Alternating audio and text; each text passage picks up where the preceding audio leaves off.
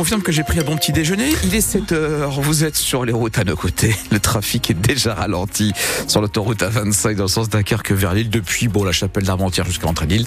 Ça circule assez mal. Attention, 7 km de ralentissement. Ça s'améliore un tout petit peu. C'était euh, un peu coissouille sur l'autoroute 1. Ça se décoince en ce moment. La météo avec vous, Luc.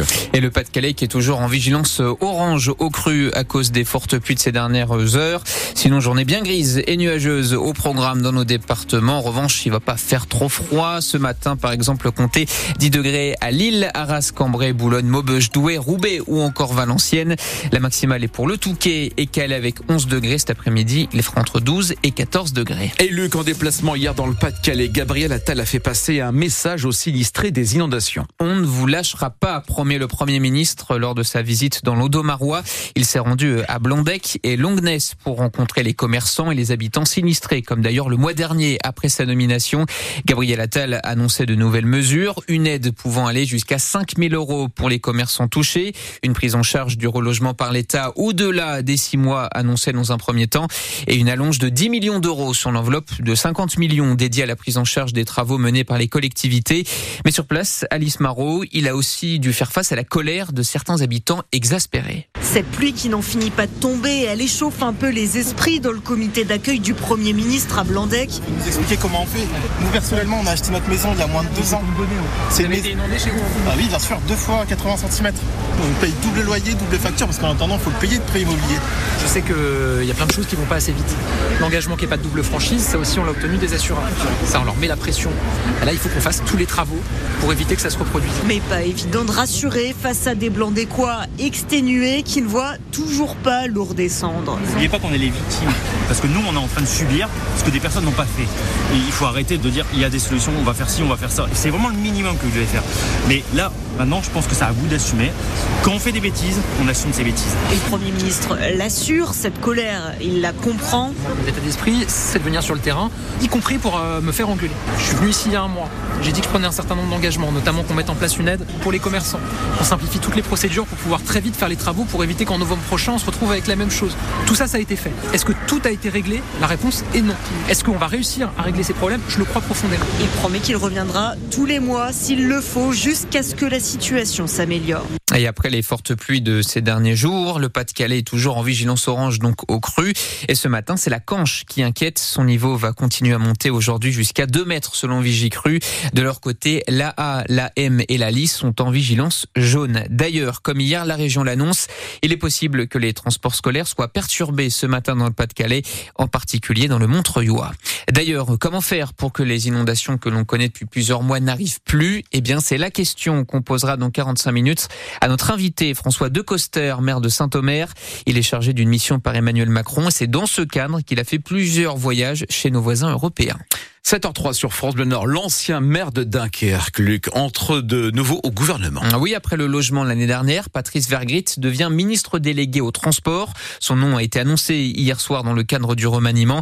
Il a rapidement réagi sur les réseaux sociaux. C'est avec détermination que j'agirai pour améliorer la mobilité des Français ainsi que pour inscrire le transport dans la transition écologique de la France. Mais depuis quelques heures, voire quelques jours, c'est un autre nom qui est sur toutes les lèvres. Celui d'Amélie Oudéa Castera qui perd donc le ministère de l'Éducation nationale après seulement 28 jours rue de Grenelle. Elle est remplacée par l'ancienne garde des Sceaux, Nicole Belloubet. En revanche, elle garde son, portefeuille des sports après avoir visiblement convaincu un peu plus de deux ans après son arrivée, Nicolas Perronnet. Amélie Oudéa Castera n'a jamais traversé au sport la tempête qu'elle a connue à l'éducation. Ça n'avait pourtant pas très bien commencé. Dix jours après sa nomination, le fiasco du Stade de France, sa communication sur les supporters de Liverpool sans billets à l'origine des rapidement mis à mal. Quelques mois plus tard, autre polémique, cette fois sur sa rémunération à la direction de la Fédération française de tennis. Pourtant, le monde du sport n'a jamais cessé de la soutenir. AOC, comme tout le monde la surnomme, s'est bâti une réputation de travailleuse, capable de régler des dossiers sensibles. Les affaires Le Gret dans le football, Laporte, Altradace dans le rugby, Enriquez au CNOSF.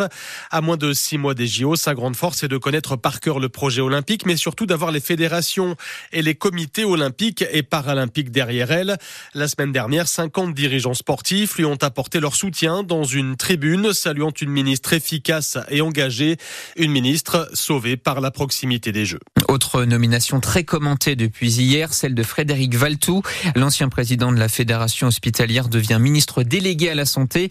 La liste complète des entrants et sortants du gouvernement est sur francebleu.fr. On leur reproche d'avoir détourné de l'argent à des fidèles. Cinq membres et bénévoles du centre islamique de Villeneuve d'Ascq jugés hier à Lille pour abus de confiance, blanchiment et certains même pour tentative d'escroquerie. De la prison ferme a été requise contre quatre d'entre eux. Le délibéré sera rendu au mois de mars. Et les 7h05, Valenciennes jouera son quart de finale de Coupe de France en terre normande. Et oui, car Rouen, club de national, a créé la sensation en éliminant Monaco hier soir au tir au but et retrouvera donc nos nordistes pour une affiche, il faut le dire, assez inattendue. Dans les autres matchs, Paris accueillera Nice, Lyon recevra Strasbourg et Rennes ira sur la pelouse du Petit Pousset le Puy-en-Velay. Rendez-vous les 27 et 28 février. Aussitôt arrivé, aussitôt blessé, la recrue hivernale du LOSC, l'attaquant André Gilic va se faire opérer aujourd'hui. Il souffre d'une fracture du péroné après une mauvaise chute lors d'un duel aérien mercredi soir contre Lyon en Coupe de France. Le Serbe va rater au moins deux mois de compétition. Et puis Luc, les amoureux de tableaux, de gravures et autres sculptures au rendez-vous jusqu'à dimanche à Lille Grand Palais. Pour la 16e édition de Lille Art Up, la plus grande foire d'art contemporain de France, en dehors de Paris. Elle a commencé hier et attend pas moins de 30 000 visiteurs pour admirer les œuvres de 400 artistes. Alors on le sait, quand on parle d'art contemporain, ça peut en effrayer certains, mais il faut se laisser tenter par le côté convivial, explique Marie-Françoise Boutemi, la directrice artistique de Lille Art Up. C'est une foire, donc je dirais foire, marché, voilà, tout le monde est là, euh, comme le, quand vous allez le samedi matin ou dimanche au marché. Euh, voilà, les gens ils y vont parce que bon, ils ont l'habitude de retrouver leurs maraîchers ou leurs petits commerçants.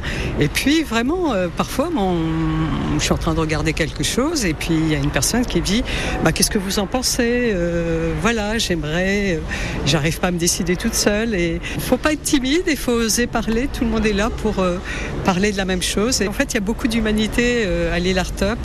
On peut parler avec des artistes, on peut parler avec les galeristes. Les galeristes, ils sont là vraiment pour vous faire découvrir, vous faire comprendre pourquoi son artiste, voilà, il utilise cette couleur-là ou quel est, euh, quel est son parcours, etc. C'est vraiment euh, une richesse humaine. La 16e édition de Lille Art Up, c'est donc jusqu'à dimanche à Lille Grand Palais. Et puis le Festival des Nuits Secrètes à Aulnoy-Emery a révélé hier 16 nouveaux noms. Parmi eux, un célèbre groupe de rock français que l'on ne présente plus et qui était déjà venu en 2018. Vous avez reconnu, j'imagine, Chaka Ponk. Autre nom annoncé, celui des Australiens de Parcells, du français Julien Granel, du rappeur Luigi. Ils viennent s'ajouter à Phoenix, Louise Attack ou encore au groupe lillois La Davina, La Daniva. Rendez-vous du 12 au 14 juillet.